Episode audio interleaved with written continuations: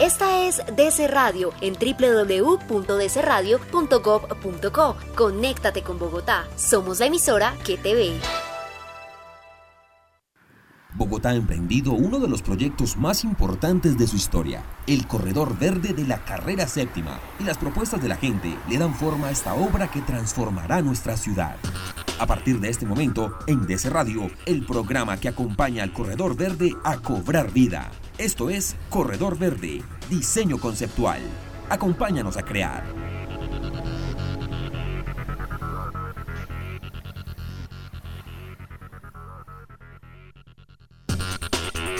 Hola, muy buenos días para todos y todas. Gracias por acompañarnos en esta emisión de Diseño Conceptual Corredor Verde gracias por, la sintonía y por supuesto los invitamos para que inviten a sus amigos para que nos escuchen en esta emisión. Recuerden que nuestro objetivo es formar e informar sobre los mandatos que la ciudadanía en el ejercicio de participación que se desarrolló el año pasado, pues se ha venido gestando en el diseño conceptual del corredor verde. Recuerden que la alcaldesa ha sido clara y contundente frente a esta información y es que lo que solicita la gente es un mandato y quedó plasmado en ese diseño eh, conceptual y busca básicamente continuar con este proceso de participación porque esta no ha, no ha cesado. Hay un proceso de co-creación que va hasta finales del mes de febrero, es decir, su voz, su participación, sus ideas frente al corredor verde, cómo hacerlo más viable, más sostenible, ambientalmente sostenible.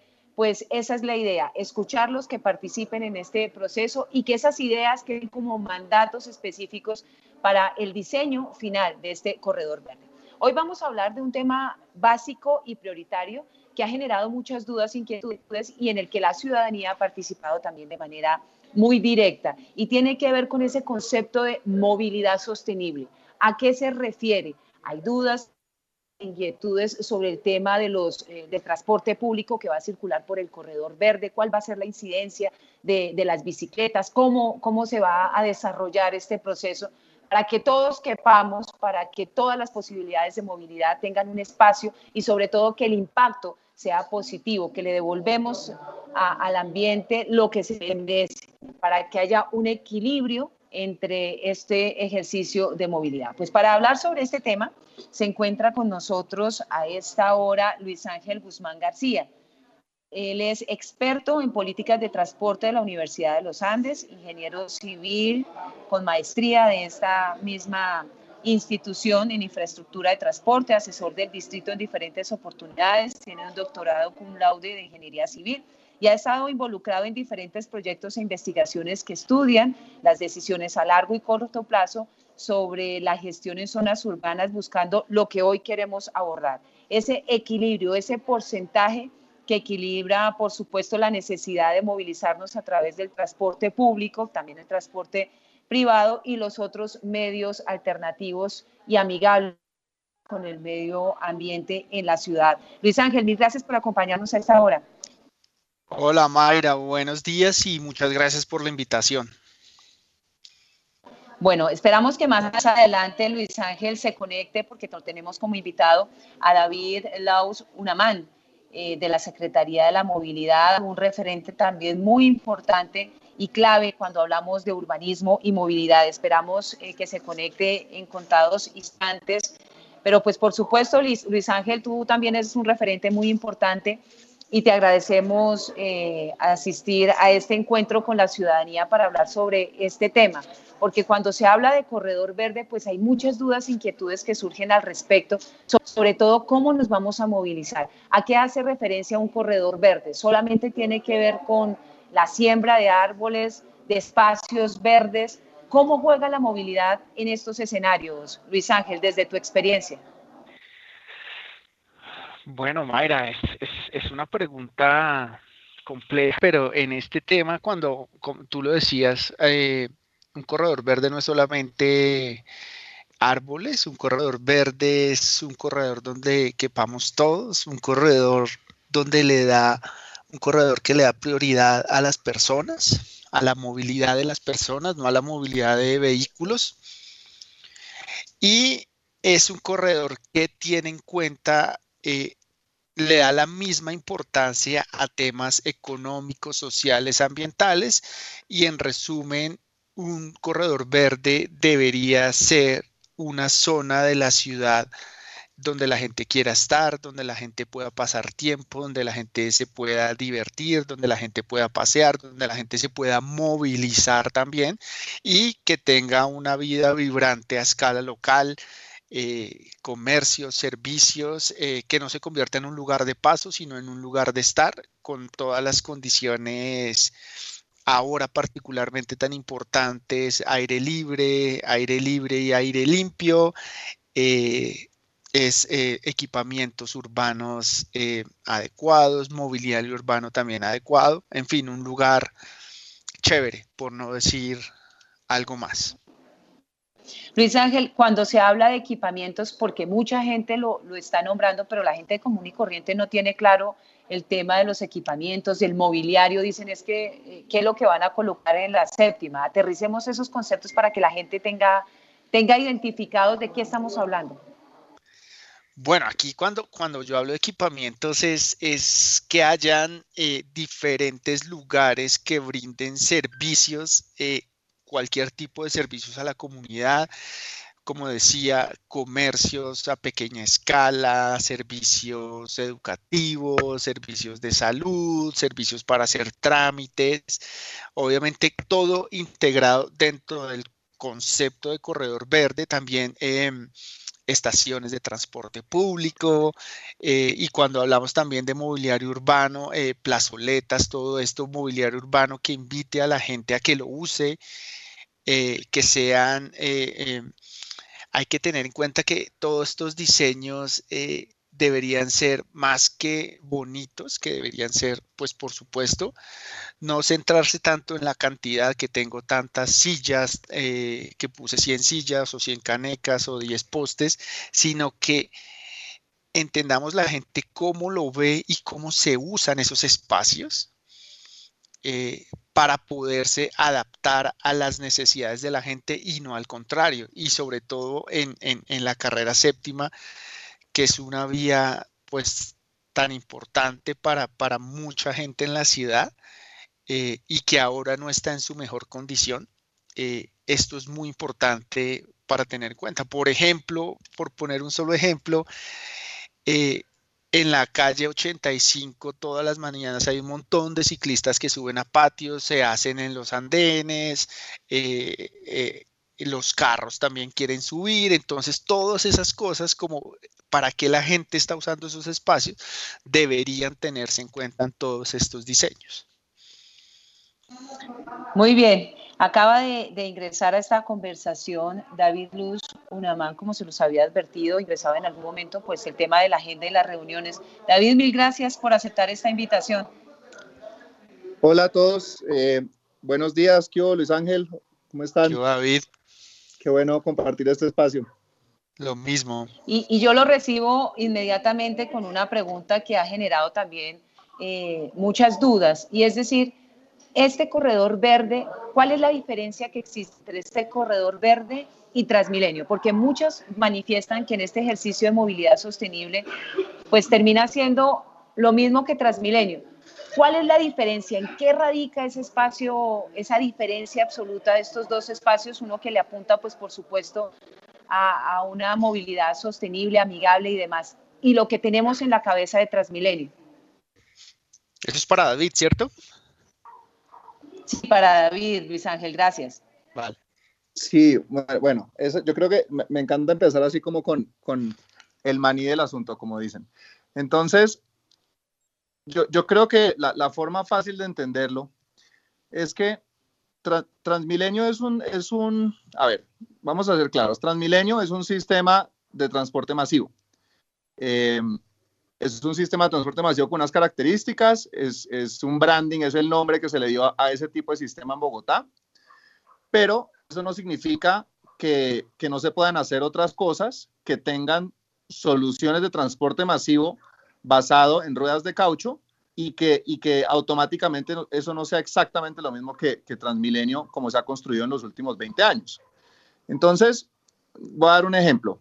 Em, uno, por ejemplo, en, Francia ve que, que ahora tienen vehículos que tienen ruedas de caucho, pero que tienen, por ejemplo, una guía óptica, es decir, es como un riel de, como si fuera un, como, un, transporte férreo, pero es óptico, que utilizan mucho en los centros históricos. Entonces, estos, estos vehículos, que de hecho si uno los mira por fuera, son súper modernos, eh, son, son con, eh, con varias puertas para que la gente pueda entrar y salir, por dentro están diseñados para, para la comodidad.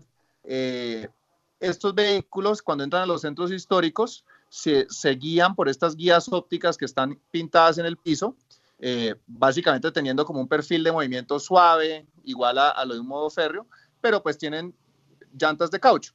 Entonces, pues yo creo que, que un poco algunas personas que, que, que, generalizan o que no conocen mucho el tema, pues dirán, ah, eso es un Transmilenio. O, también, por ejemplo, un bus, un bus, lo que llaman un bus dual eléctrico. Esos buses son, son de una tecnología muchísimo más avanzada, o sea, el tema eléctrico, aunque todo el mundo lo dice y lo dice y lo dice, la verdad es que el tema de, vehículos eléctricos sólidos que puedan aguantar una operación pesada en, como se necesita en Bogotá, con las condiciones exigentes que hay acá, pues eso es nuevo, o sea, eh, han habido muchas pruebas de, buses eléctricos a través de los años en Bogotá y muy pocas veces han, han cumplido los requisitos para volverse algo como ya estandarizado. Eso pasó, por ejemplo, en la, en la actualización de la flota de Transmilenio hace unos años, no sé si se acuerdan, que en la administración pasada tocó actualizar casi dos tercios de la flota de Transmilenio y, sol, y solo un cachitico pequeño sí. terminó siendo eléctrico. Y era porque, de nuevo, porque esa tecnología, a pesar de que está más demostrada en buses más pequeños, la gente siempre dice, ah, en Medellín tienen, no sé, 50 buses eléctricos. Sí, pero son padrones, son de, de, de, de una operación mucho más, más relajada que, que, la que, que la que tenemos acá. Eh, esos buses todavía no se han demostrado como para, para tamaños grandes, para formatos grandes, de kilometrajes altos, con, con, tiempos de carga muy rápidos. Entonces, pues en verdad tener un sistema basado en buses eléctricos es una innovación ni la berraca, es un, es un paso gigantesco hacia adelante y que la alcaldesa pueda salir a prometer que 100% de la flota será eléctrica es un paso gigante, gigante, o sea, es que en, en verdad que es algo súper nuevo a nivel mundial, o sea, no, no crean que es que, que, toda Europa está electrificada y acá estamos atrás, no, o sea, eso todos los países del mundo están apenas dando ese salto. Y la otra cosa, ahí como clave, es lo que está alrededor del sistema de transporte masivo, es decir, tal vez como que la, la, falla de Transmilenio, porque a mí me parece que Transmilenio como sistema sí tiene muchos méritos, o sea, a pesar de que la gente lo critique y diga que, que, que, ah, que es malísimo lo que sea, que está llenísimo, yo creo que Transmilenio tiene muchísimos méritos, pero tal vez la única falla que yo, que yo, o la falla principal que yo le vería es la parte de urbanismo. Y es que lo que pasa alrededor del sistema fue concebido un poco más como desde ese punto de vista como de, de, de, un tubo, ¿no? Como de mover personas de un punto a otro y no como de tratar la calle como un, como un lugar. Entonces el corredor verde en verdad lo que busca es trascender eso. Es decir, además de solucionar y hacer estos saltos gigantescos en la parte de movilidad, que va a tener una ciclorruta de estándares internacionales, que va a tener cruces seguros para peatones, lo que busca, que, que yo creo que es la mayor diferencia con el diseño de un corredor típico de Transmilenio, es que genera espacio público agradable para permanecer en la séptima. Es decir, ya no son solamente andenes funcionales, que es como muévase desde la puerta de su casa o desde la puerta de la oficina hasta la estación, sino que es generemos unas plazoletas, generemos unos ensanches de, de, andenes, generemos unas zonas flexibles y todo eso es lo que va a agregar y a sumar a que la séptima sea algo completamente diferente, que es lo que llamamos corredor verde. Muy bien. Para, para Luis Ángel, ¿qué pasa con, con, esa mirada que muchos crecimos observando en el ejercicio del transporte en Bogotá, las troncales, ¿no? que, que han ido cambiando y se han venido adaptando? También hay muchos ciudadanos que dicen que en el corredor verde lo que se va a establecer es una nueva troncal, que lo que va a haber ahí es una troncal. ¿Esto es falso o verdadero? Pues, Omaira, es, es difícil responder falso o verdadero porque aún yo particularmente no conozco los diseños. Eh, como decía David, va a haber un sistema de transporte, pero hay algo que me parece injusto, por ejemplo, y es que vamos a hacer una Caracas en la séptima. Eso es injusto porque tal vez eh, la gente ahora no se acuerde muy bien cómo era la Caracas antes del 99. En su momento fue un cambio un paso hacia adelante muy importante en ese mejoramiento de, ese corredor hace veintipiquito de años, eh, pero desafortunadamente se dejó quieto, se dejó sin, se hizo, quedó muy bien, pero no se le hace nada hace 20 años. Eh, y adicionalmente en esa época, los, esa fase 1, esas primeras fases de Transmilenio solo tenían previsto intervenir de borde a borde. ¿Qué significa eso? Que no se le hizo prácticamente nada a ese entorno urbano inmediato a la troncal. Como decía David, este, el proyecto de Corredor Verde, lo poco que conozco, va a tener en cuenta todo eso. Y es lo que decía hace un momento, que va a ser un proyecto de transporte integrado con su ambiente urbano. Entonces, yo creo que esa es la gran diferencia alineado con lo que también decía David, que son buses cero emisiones. Eso es un gran paso en mejorar la calidad del aire en, el corredor, no en la ciudad, sino en el corredor. Y entonces, por eso, eh, para, terminar, para resumir, la respuesta es que eh, hemos aprendido, se han cometido errores, particularmente insertando las troncales en zonas consolidadas de la ciudad sin tener en cuenta ese entorno urbano, parece ser que aquí, pues, lo bueno de los, er, lo, lo, bueno de los errores es que aprendemos de ellos, entonces parece ser que aquí se va a tener en cuenta un proyecto integral que va a tener en cuenta movilidad, espacio urbano y particularmente las personas. David, eh, esta es una apuesta muy importante, cerca de 87, no cerca, exactamente la apuesta va a 87 viajes, cero emisiones. Es decir, realmente hay una apuesta por eh, contribuir con el medio ambiente y lo que son los mandatos a nivel internacional. ¿Qué pasó con el tranvía? que era como una de las apuestas más importantes que tenía la ciudadanía, o bueno, era como eh, la retadila que todo el mundo decía, bueno, la apuesta es que si es cero emisiones, eh, es el tranvía, no hay otra posibilidad. Y sin embargo, eh, en el árbol de, que se realizó con las palabras claves que salen de este ejercicio de participación, más de 50 mil opiniones y apuestas de la ciudadanía que se recogieron el año pasado y que hacen parte de este mandato del diseño conceptual. Uno encuentra, sí, efectivamente, el tranvía como una solicitud, hace parte de, de, las ideas que se propusieron, pero por encima está el transporte eléctrico. ¿Qué pasó ahí? Y en la práctica, ¿cuál es más funcional para el distrito capital? Porque uno sí, claro, sería súper lindo tener un tranvía, pero realmente el tranvía cumple con los requerimientos de movilizar la gente que tiene que transportarse a lo largo y ancho de ese corredor verde? Sí, bueno, ese, tema, ese tema es, es fabuloso porque a ver, ahí hay varias cosas. Entonces, yo, yo creo que para empezar tomemos un poco lo que tú, lo que tú rescatabas de la, del proceso de participación ciudadana.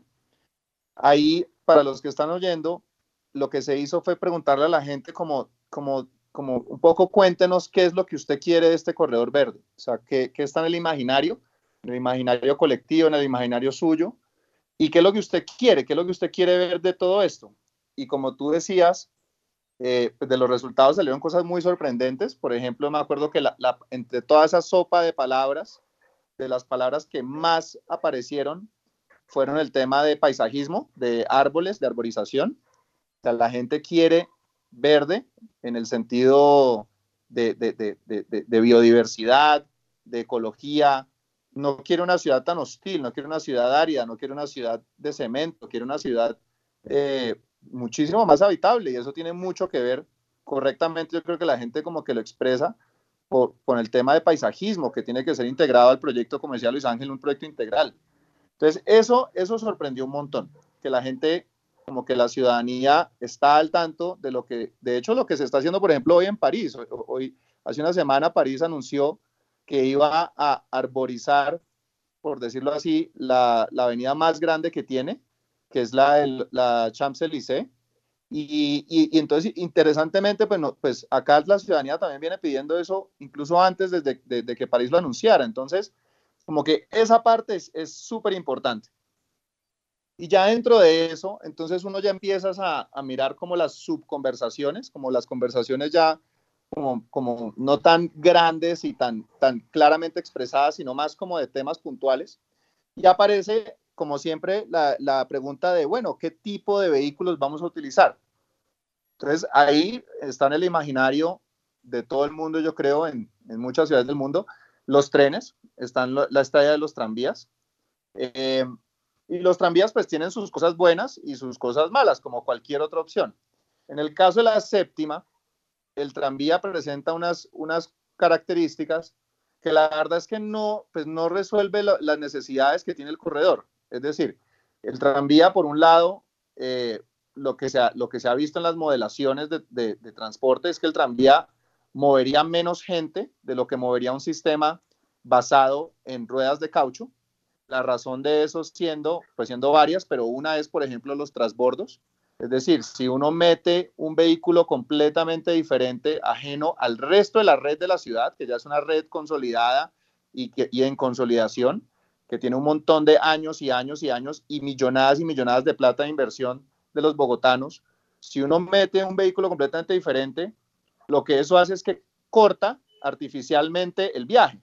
Entonces, pues uno en, movilidad lo que trata es como de no hacer esos cortes. De hecho, lo que quiere uno es como viajes continuos para que la persona que venga del codito pues no tenga que forzosamente viajar 15 minutos en un, en un tren muy bonito y luego bajarse, eh, gastarse 10 minutos caminando en una estación para montarse en, otro, en, en, por ejemplo, la troncal de la 68, que mucha gente va a querer hacer eso, sino que uno pueda seguir en el vehículo y pueda tener un viaje más cómodo, más rápido, más eficiente.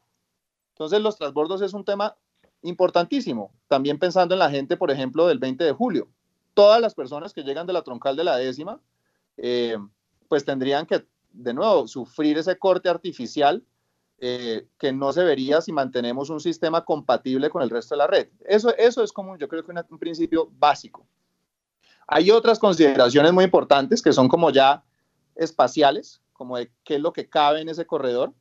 Eh, y el tranvía lo que pasa es que, a ver, hay una relación entre la capacidad del modo y el tamaño del modo. ¿Cuánto es, ¿Cuánta huella ocupa en el corredor?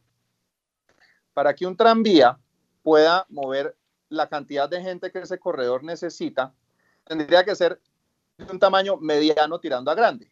Es decir, los trenes tendrían que ser de varios vagones, eh, tendríamos que tener como espacios de acumulación en las estaciones para cuando dos tranvías se encuentren, la distancia entre las intersecciones semaforizadas tendría que ser grande.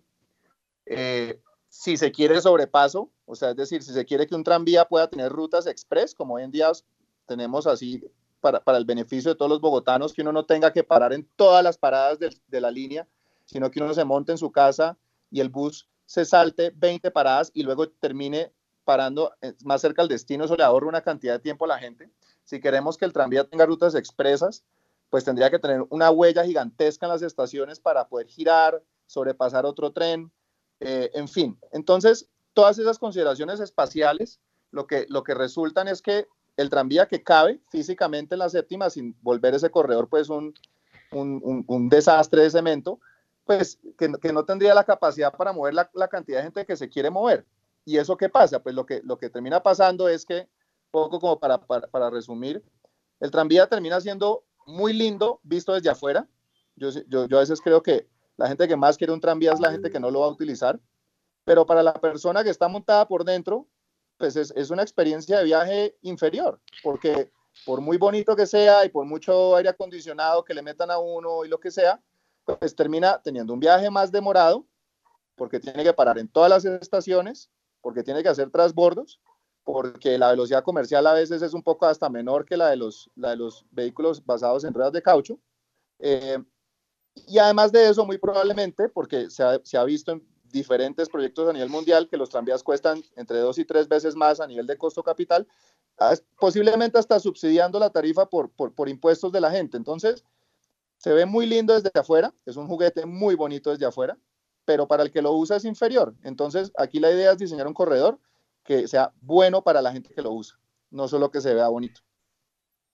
Yo, yo quisiera... Ve, veo que Luis Ángel quiere intervenir. Sí, Dale, yo por... quisiera decir algo eh, rapidito y es que eh, conciliar este tipo de proyectos es muy complejo. Es tan complejo que, pues para quienes no sepan, esto se remonta por ir en la historia cercana cuando fue alcalde Luis Eduardo Garzón, dejó antes de irse el Transmilenio firmado por la carrera séptima, después llegó Samuel Moreno y lo cambió a un Transmilenio Light y después llegó Gustavo Petro y quería hacer tranvía y después llegó Enrique Peñalosa y otra vez Transmilenio y ahora estamos en Corredor Verde. Esto, esto vean lo, lo sensible que es esto, la importancia que tienen las campañas y al final lo peor es lo que está pasando ahora que no tenemos nada y la séptima se sigue degradando y degradando. Y además, además de esas posiciones políticas que son tan vendedoras, eh, tenemos que conciliar también la funcionalidad del proyecto, porque la, carrera séptima, al menos un pedazo, es, algo, un corredor insignia en la capital.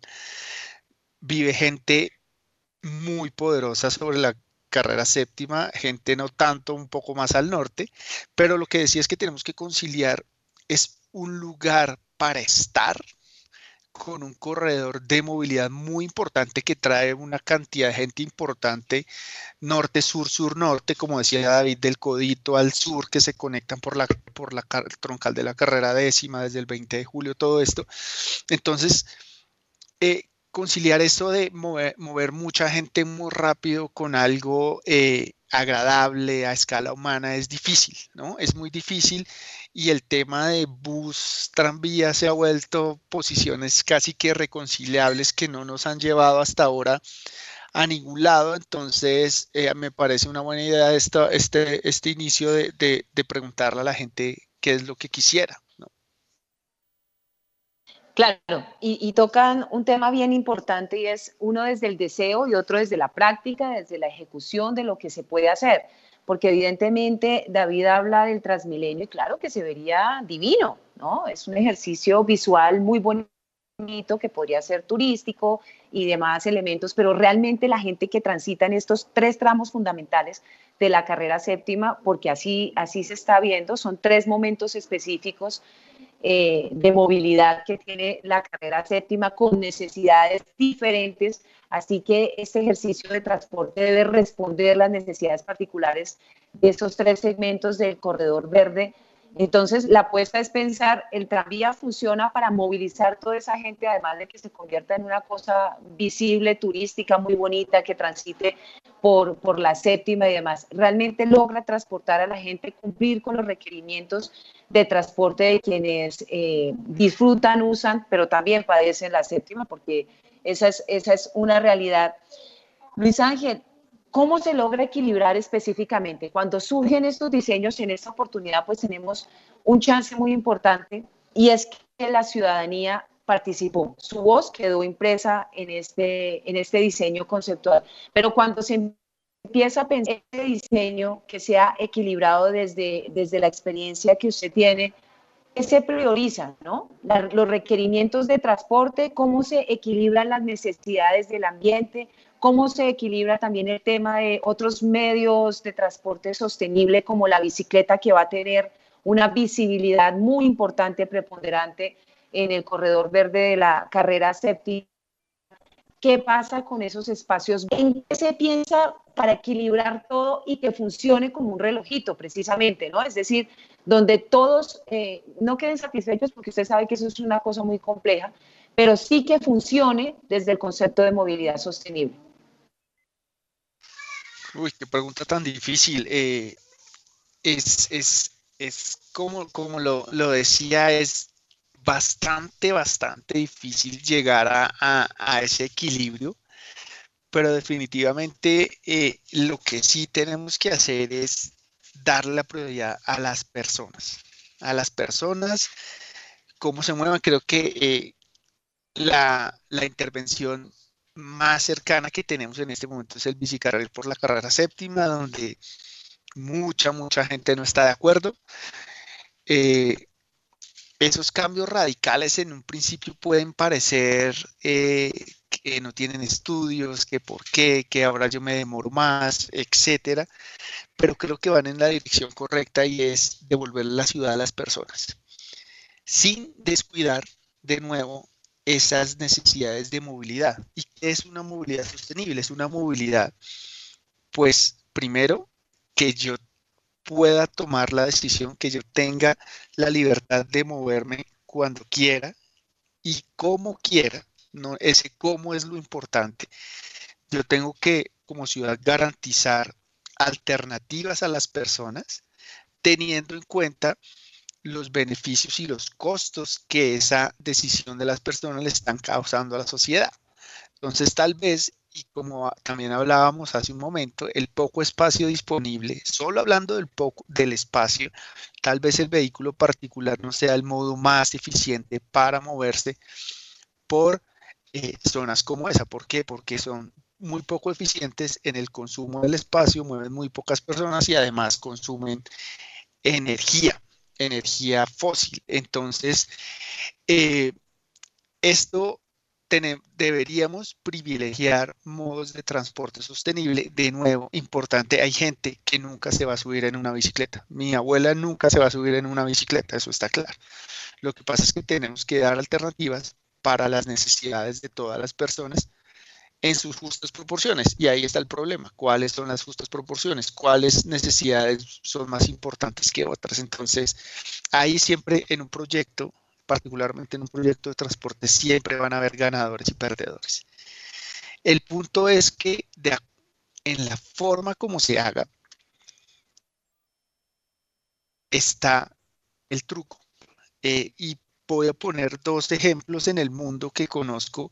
Un ejemplo, perdón, aunque la comparación puede que se salga un poco de, rango, pero cuando pusieron un cobro por congestión, un peaje urbano en Estocolmo, que es en Suecia, o sea, Suecia nada que ver con Colombia, pero quiero, quiero es verlo frente a las expectativas.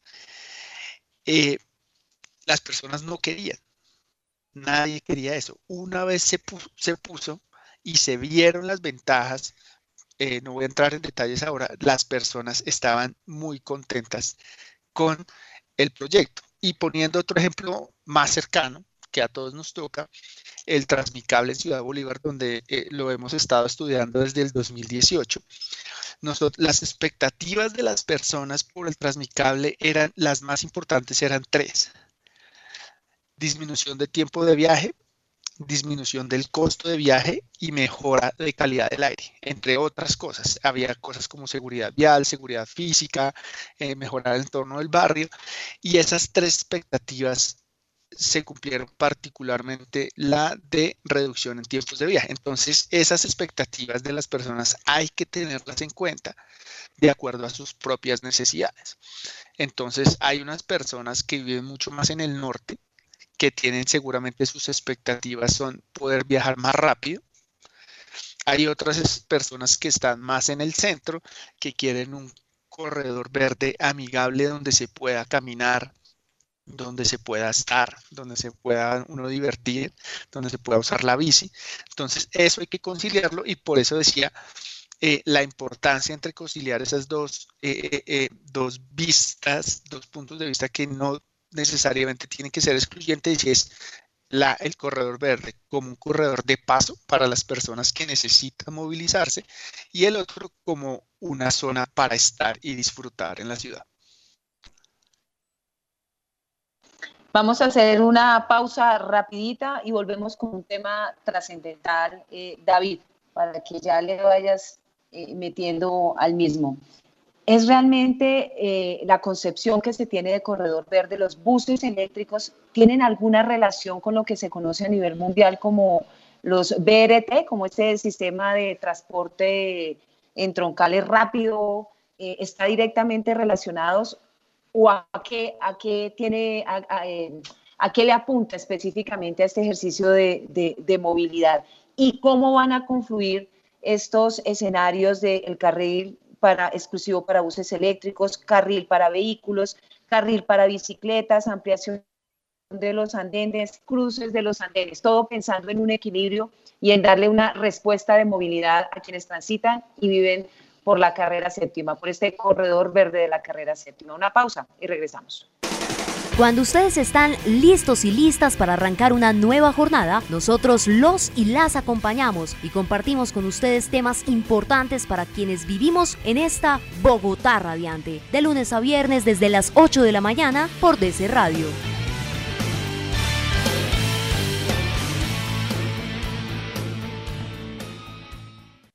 Lo invitamos a que sea parte del proceso de co-creación y construyamos juntos el Corredor Verde de la Carrera Séptima. Tiene plazo hasta el próximo 28 de febrero. Ingrese y participe en www.septimaverde.gov.co. Alcaldía de Bogotá.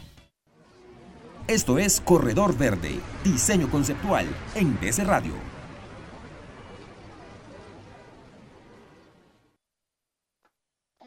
Muy bien, Continuamos en este espacio de formación e información sobre el diseño conceptual del Corredor Verde Carrera Séptima y hoy un tema que sí que nos interesa a quienes nos movilizamos, a quienes transitamos, pero también le apostamos a habitar, a disfrutar el Corredor Verde de la Carrera Séptima con todos eh, los debates y demás que se generan. Y esos debates, pues por supuesto, se aterrizan desde el diálogo, eh, desde la información para que la ciudadanía no se quede con lo que dicen, sino que realmente a través de la vocería de expertos tenga información clara y contundente sobre qué es lo que va a suceder en ese espacio histórico y tan importante para la ciudad como la carrera séptima. Les recuerdo a quienes se sintonizan a esta hora, estamos en compañía de David Lous Unamán y Luis Ángel Guzmán García, dos personas que tienen mucha información eh, son referentes muy importantes en el tema del urbanismo y la movilidad, hablando precisamente cómo se va a desarrollar este ejercicio de movilidad sostenible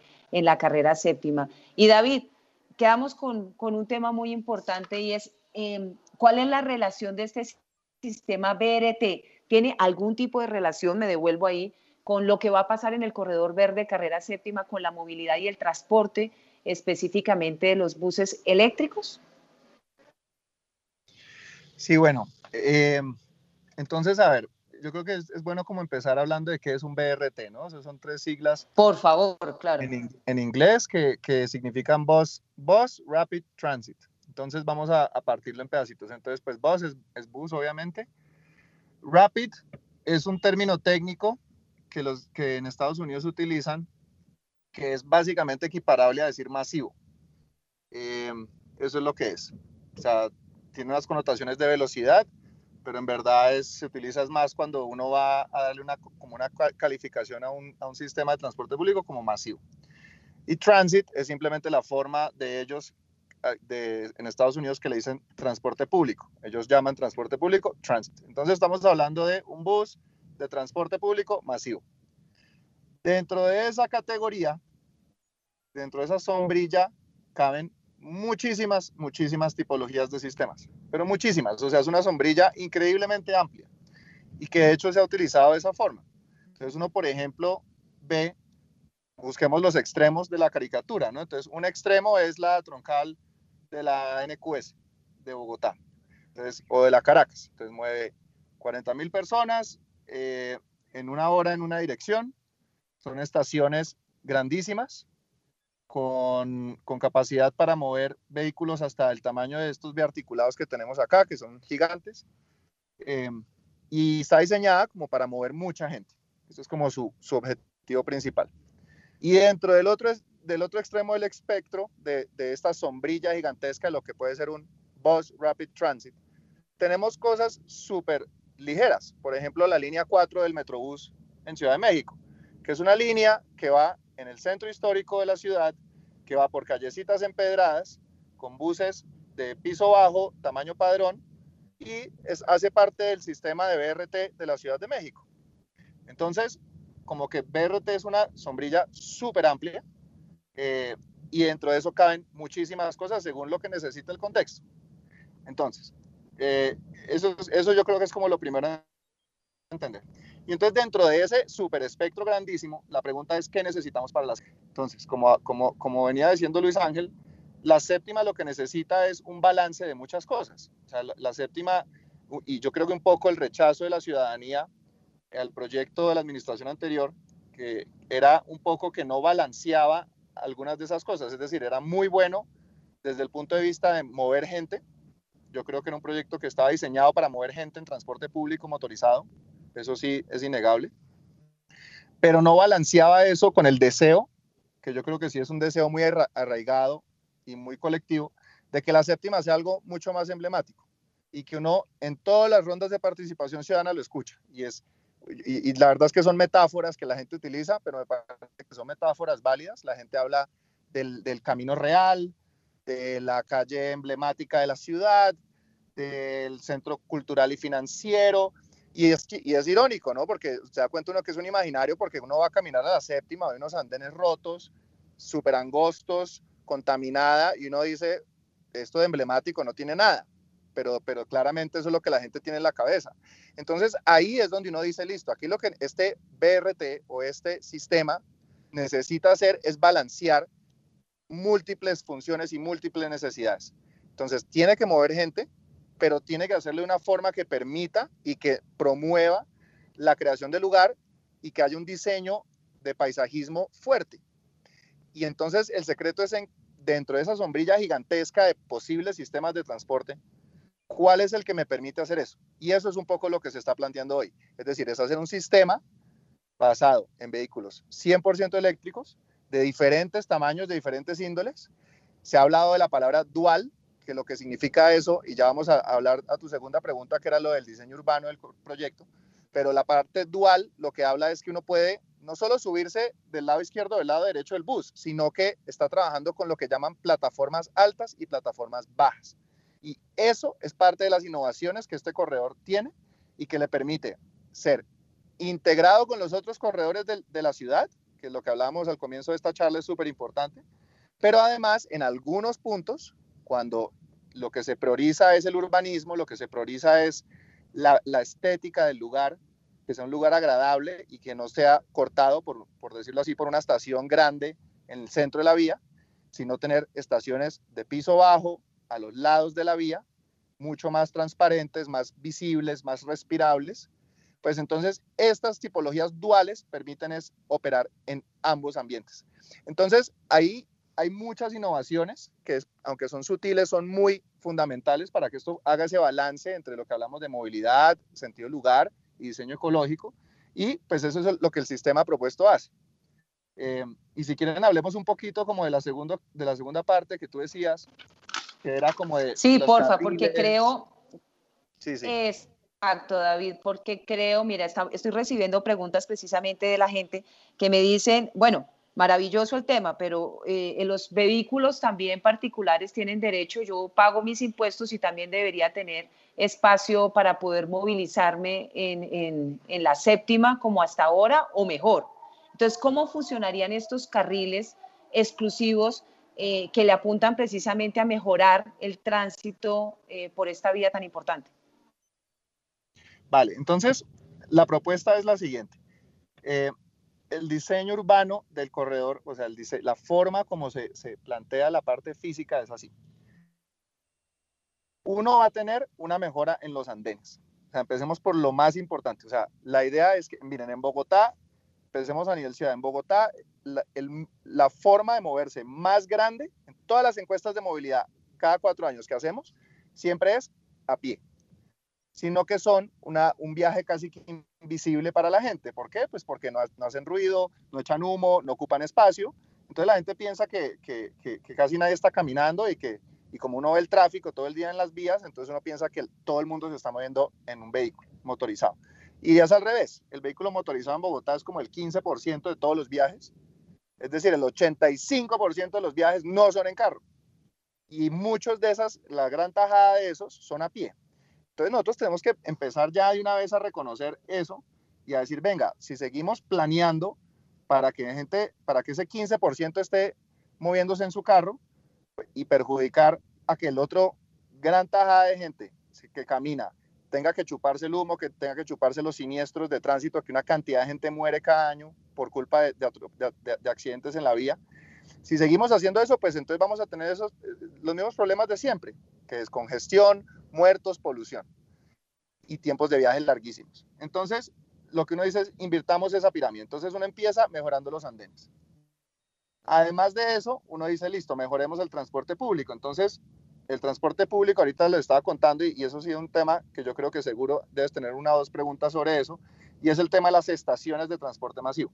Entonces, ahí hay otra innovación que se está proponiendo. ¿Qué pasa? Vamos a tener diferentes tipos de estaciones. Entonces, tradicionalmente se tendría una estación en el centro de la vía en forma de una caja metálica eh, grande, con una grande para poder manejar de nuevo hasta vehículos muy grandes como los biarticulados. Y en este caso se diferencia, entonces se dice, listo, ¿en qué puntos de la séptima se necesita una estación más grande y en qué puntos no? Y entonces esa diferenciación lo que nos permite es tener estaciones en el centro de la vía, que son más grandes, que manejan mucha gente, pero estaciones también a los costados, que son mucho más pequeñas y que pueden ser de plataforma baja, de piso bajo y que no sean como un corte en la vía, de un, de un costado a otro. Entonces, esa diferenciación de los tipos de estaciones, pues lo que nos permite es poder hacer un urbanismo un poco más detallado y además de eso, lo que se está proponiendo, que, que yo creo que ha generado muchos, mucho debate, lo cual es bueno y es sano, es la idea de tener estaciones, entre comillas, abiertas. Entonces, ¿qué es una estación abierta? La estación abierta sigue teniendo lo que llaman control de acceso, es decir, sí van a haber torniquetes, sí va a haber una forma de que uno entre a un sistema, de que uno pague y valide con su tarjeta antes de entrar al sistema. Eso tiene varias razones, pero una es que eh, si uno pone el pago al subirse al bus, pues la operación del transporte público se vuelve súper mega lenta. Entonces uno tiene que tener el pago antes de subirse al bus. Pero la otra es que manejamos, manejamos los flujos mejor en las estaciones. Entonces, sí van a tener eso. Entonces, ¿cuál es la parte abierta? La parte abierta es trascender el, el modelo de diseño de una estación encerrada como un cajón. Es decir, eh, hasta ahora muchas de las estaciones en los últimos 20 años que se han diseñado eran con puertas, entre comillas, que todos sabemos que esas puertas muchas veces se dañan rápido, eh, permanecen abiertas porque la gente está asomada, eh, en fin, unas estructuras metálicas encerradas. Y todo eso yo creo que en su momento, o sea, no es, no es por quitarle el mérito porque todo tiene una razón de ser, yo creo que en su momento se pensó en durabilidad en pensar como en listo, vamos a hacer algo robusto para que no se, para que no se dañe fácil, eh, para que perdure en el tiempo, para que aguante golpes. Eh, pero, pero, pero la gente siempre ahora como que dice, no, pero si quitamos todo eso, entonces la evasión y los colados van a ser altísimos. Yo lo que siempre digo es, teniendo las estaciones metálicas encerradas de un metro de alto que tenemos, la evasión es altísima, pues la solución yo no creo que sea encerrarse más. Yo la verdad no creo que, que sea entonces hacer un búnker con paredes de cemento y, y, y, un pantano alrededor de la estación para solamente para que, para que hayan cero colados. Yo creo que la solución tiene que venir por otro lado. Entonces, ya como con eso un poco a un lado, uno dice, listo, ¿por qué no tenemos una estación mucho más respirable, obviamente con un techo, pero que tenga elementos verdes, por ejemplo? Entonces se ha propuesto, en lo que mostró la alcaldesa en noviembre, que las estaciones tengan elementos verdes. Ya, artísticamente se ha propuesto tener, eh, por ejemplo, árboles creciendo dentro de la estación que salgan como, como parte del, del, del, como el diseño, que generen sombra, que le den un entorno mucho más verde a, a esta estación, mucho más agradable, tener jardines verticales, por ejemplo, eh, y todo un tema de paisajismo alrededor de la estación, o que, por ejemplo, no tengan esas paredes eh, super, que, que, pues, que son un poco como, en, como, como un claustro, sino que sean sin paredes y que sean con una estructura de techo pero que uno pueda mirar en todas las direcciones en 360 grados. Entonces, eso es una de las innovaciones que nosotros creemos que le va a dar mucho a esta cosa que, que, dice Luis Ángel, que es como que sea que tenga un sentido de lugar, que sea un lugar, que sea un espacio agradable, que uno quiera estar ahí, que uno pueda mirarse a los ojos, la persona que está parada en una plataforma y la persona que está en un andén y se puedan ver las caras. Yo creo que todo eso ayuda, esa, de hecho, a crear más de esa cultura ciudadana, que es lo que al final va a resolver el tema de los colados, no un tema de encerrarse más. Entonces, eso es una innovación en diseño urbano. Y ya con la parte de los vehículos, que, que ahorita ponías el tema y creo que la gente estaba preguntando, pues ese es un tema también súper importante. Es decir, miren, dentro de las propuestas que se está haciendo, eh, pues hay, diferentes opciones, porque no todo cabe y no todo se puede todo, el tiempo en todas las vías. Entonces, la opción que, que se está mirando, que, que funciona o sea, desde el punto de vista de tiempos de viaje y de congestión y de que la gente tenga acceso a todo, funciona bien, es tener lo que hemos llamado como 2.5 o 3 carriles de tráfico mixto. ¿cómo funciona eso? Entonces, se van a dejar dos carriles en un sentido, ahora la propuesta, según lo que hemos visto en la modelación, que funciona mejor es de sur a norte, dos carriles para que la gente transite común y corriente. Eh, y el otro costado, del costado occidental, se está diseñando lo que llamamos un, un carril pacificado, un carril de uso mixto. Y ese carril lo que permite es que la gente que quiera entrar a un predio, que quiera entrar a un garaje, que vaya a su destino sobre la séptima, lo puede hacer. Simplemente se monta su vehículo en ese carril mixto pacificado, que la idea es que la, la persona ande a 5 kilómetros por hora, 10 kilómetros por hora, y ese espacio se ha compartido con los peatones. Entonces, ¿qué pasa? Ese espacio, ese carril de 3.5 metros de ancho, el 90% del tiempo va a ser andén. El 90% del tiempo, porque no es que no tenga carros entrando y saliendo de los garajes a todas horas del día. Lo harán sí mucho en la mañana, de pronto al mediodía y en la tarde. Y el resto del tiempo, la gente puede utilizar eso para caminar, incluso para hacer cargue o descargue de mercancías, para poner estaciones de bicicletas públicas, como por ejemplo se hace hoy en día en Barcelona en la Avenida Gracia. Entonces, esto es un concepto que ya existe y la idea es traerlo a Bogotá. Eh, y entonces lo que logramos ahí es tener acceso a los predios de los dos lados de la vía, pero tenemos movilidad enfocada en tráfico mixto de sur a norte y obviamente ya se empieza a entender que la séptima hace parte de un sistema en el borde oriental. Entonces uno mira, por ejemplo, eh, la carrera 11 y la carrera 13, se da cuenta uno que la séptima es un par vial natural de esa otra vía. Entonces la gente puede ir de norte a sur por la 11 y la 13 y podrá ir de sur a norte por la séptima. Y entonces ya se empieza uno a decir, listo, redistribuyamos un poco los flujos, los vehículos particulares podrán llegar a todas partes de la ciudad, pero claro, lo que hacemos es que ganamos muchísimo más dándole espacio a los ciclistas en una ciclorruta ancha y de calidad, en este carril pacificado para que la gente tenga más espacio para caminar y por supuesto para el transporte público que tenga unas estaciones mucho más agradables. Yo quisiera agregar algo más, una cosa a eso, Mayra, y es que esta, la, eh, que fue con la primera pregunta que, que, que, tuviste y es, mucha gente dice el argumento de, porque, de que porque yo pago impuestos tengo derecho a usar mi carro, ese, ese argumento pues tiene, tiene muchas cosas malas y es, primero, porque yo pago algo más, tengo más derecho que otras personas.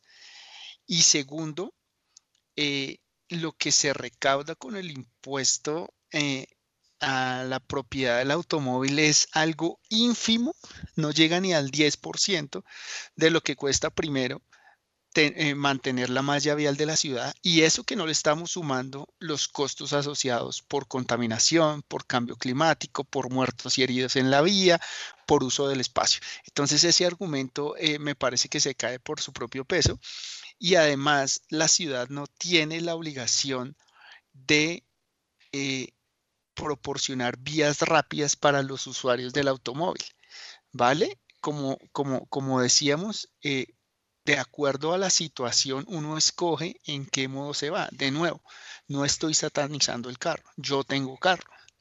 Sin embargo, hay que empezar a pensar para qué tipos de viajes y por qué lugares eh, es o no es tan conveniente usar el vehículo particular. Y eso también se aplica a las motocicletas que tienen un montón de costos sociales eh, eh, muy importantes también. Muy bien, Luis Ángel. Ya, ya vamos cerrando, pero creo que el panorama en este ejercicio eh, queda mucho más claro. Permítanme saludar, tenemos un oyente muy activo eh, nos está escribiendo, por supuesto, eh, sobre algunas inquietudes que tiene al respecto. Vamos a darle respuesta y le vamos a enviar a su correo, por supuesto, las dudas que usted presenta. Pero permítame también a nuestro oyente Mauricio contarle un poco en cifras a qué le apunta este corredor verde. Ya habíamos hablado que le apunta 87% de los viajes sean cero emisión con todo lo que esto, lo que esto contribuye para el ambiente, pero también para el bienestar de las personas que viven y transitan en este punto.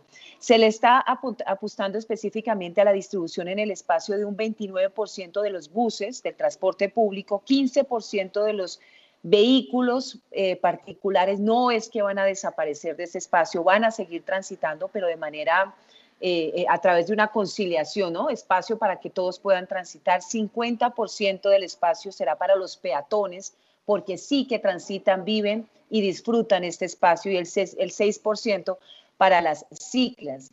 Y en viajes proyectados se le está apostando un 75% del transporte público 13% para los vehículos eh, particulares, 5% para los peatones y 7% para las bicicletas. Es decir, es pensar ya no desde lo micro, sino pensar en lo macro, pensar en ciudad, en el beneficio de ciudad que traería este corredor verde. Pero lo invitamos, Mauricio, para que haga parte del sinnúmero de actividades, de debates con expertos, eh, gracias por acompañarnos en espacios como este, donde lo queremos es escucharlo, darle respuesta y que usted también tenga la posibilidad de estar absolutamente informado de qué es lo que va a suceder en ese corredor verde, porque su voz, como el resto de las voces de los bogotanos y bogotanas, tienen cabida, son muy importantes, son vitales para este proceso de co-creación que les recuerdo está finalizando ya eh, eh, a finales, valga la redundancia, del mes de febrero. Su voz es muy importante. Queremos que haga parte de ese, de ese mandato. Se están haciendo cambios sustanciales y obviamente eso hace parte de, lo que indique, de lo que quiera la ciudadanía. Eh, porque ese ejercicio en particular tiene esa diferencia. No se le consulta a la ciudadanía al final ya con el diseño realizado, sino que durante todo el proceso la vocería ciudadana estuvo presente. Yo, yo quiero ya para cerrar, nos quedan tres minutos, David y Luis Ángel, invitar a la ciudadanía un poco a pensar en eso, ¿no? Creo que la apuesta siempre es, es que yo camino, entonces va a ser bueno para mí. Yo uso bici, entonces chévere que tener un espacio exclusivo para mí. Pero entonces si yo monto en transporte público, digo, ah, pero va a ser más complejo si tengo mi vehículo. La invitación a pensar en el transporte y en la movilidad sostenible como un beneficio de ciudad, dejar de pensar en lo, mismo, micro, ¿no? En ese pequeño garaje, sino pensar en el beneficio que traería para ese millón, esos millones de personas que transitan, disfrutan, pero que tienen la necesidad de movilizarse a través de este corredor. Los beneficios, a informarse, por supuesto, a no quedarse solamente con lo que dicen, sino a informarse realmente qué, cuál es la apuesta trascendental de ciudad que tiene este espacio. David, ya para cerrar rápidamente. Sí, yo, yo solo complementaría diciendo que hay un mito y es que la gente usa un solo modo. O sea, eso de que yo soy usuario de carro o yo soy usuario de bicicleta o yo soy usuario de... Eso es un mito. La gente utiliza muchas formas de moverse. O sea, la gente, hay días donde el ciclista llueve y se monta en un taxi, hay días donde el que va en bus los días eh, va tarde a una reunión y se monta eh, en, el carro de la tía, hay gente que para ir al aeropuerto prefiere otro modo. Entonces, e, eso de que todos somos una posición atrincherada, incambiable y, que todos los días, todas las horas del día nos movemos igual, eso es, eso es falso. Entonces, yo creo que entre más nos empecemos a poner en los zapatos de que todos tenemos diferentes papeles y todos nos movemos de diferentes formas según la necesidad, pues yo creo que eso va a generar un poco más de solidaridad entre todos, de decir, venga, a mí y a todos nos conviene que, que cuando sí lo necesite, pueda caminar de forma segura, que cuando yo algún día lo necesite pueda montarme en un bus que me cueste 2.500 pesos. Y todo eso en verdad es, no es ellos contra nosotros, es todos acá beneficiándonos de tener algo colectivo, público, que siempre esté disponible, bonito, limpio, que nos beneficia a todos. Luis Ángel. Bueno, yo, yo voy a ser muy corto. Eh, aprovechar, eh, como les decía, esta, este, este es un tema muy polémico por todos los intereses y percepciones y posiciones particulares que hay en este tema. Obviamente no podemos pensar en el corredor verde como un corredor aislado, ¿vale? El corredor verde va, va a ser parte de todo el sistema de transporte de Bogotá. Tenemos que ver qué va a pasar con la avenida novena, con la NQS, hacia el norte particularmente con el tren del norte, la articulación con la primera línea del metro de Bogotá, la articulación con la troncal, con la troncal de, perdón, con la articulación con la troncal de la 68 que llega ahí a la 100 con séptima, eh, con el plan parcial del Pedregal, la integración con la estación del Museo Nacional, en fin, con la, con la, con la calle 72. Eso es un no, no, pensemos solo en eso, sino que es, es un proyecto de ciudad, como tú decías, Omaira. Y segundo, antes de cerrarnos a las posibilidades, eh, estudiemos el proyecto, eh, que la ciudad muestre exactamente qué es lo que quiere hacer una vez estén concluidos los estudios para entrar a discutir posibles mejoras o posibles cambios, obviamente todo dentro de un tiempo y un presupuesto razonable. Y por último, algo que, me preocupa es eh, esas decisiones judiciales eh, que echan al trasto eh, años de planificación urbana y de transporte del proyecto que, me parece que, que un juez como se han tomado las decisiones puede, no soy abogado, pero, pero también que todos los jueces o quien sea que, que, se informen un poco más acerca de todo esto para, para llegar a tomar mejores decisiones. Luis Ángel, muchísimas gracias. Muchísimas gracias, eh, David, también por acompañarnos en este espacio, ayudarnos a dar claridad, formar, informar, que ese es el objetivo básicamente, que la gente tenga argumentos para participar en este proceso de co-creación. Los invitamos para que ingresen a Séptima Verde eh, www.septimaverde.go.co. Ahí encuentran toda la información del corredor verde, contrasten, argumenten, escuchen, pero sobre todo participen y pensemos en que la, apuesta fundamental es una apuesta de ciudad, no esa visión en, en, chiquito. Vamos a pensar en grande y en beneficio, por supuesto, de cómo nos movilizamos mejor en esta ciudad y recuperamos un espacio que sea para todos, para disfrutar, para para, acostumbrarnos a compartir con otros y a pensar en colectivo, en equipo, en el equipo de Bogotá. Mil nuevamente a, a nuestros invitados, a quienes nos acompañan durante esta hora en este ejercicio de información e información. Que tengan un feliz resto de día y nos reencontramos el próximo viernes en este espacio Diseño Conceptual Corredor Verde. Hasta luego. Bogotá ha emprendido uno de los proyectos más importantes de su historia, el Corredor Verde de la Carrera Séptima, y las propuestas de la gente le dan forma a esta obra que transformará nuestra ciudad. A partir de este momento, en DC Radio, el programa que acompaña al Corredor Verde a cobrar vida. Esto es Corredor Verde, diseño conceptual. Acompáñanos a crear.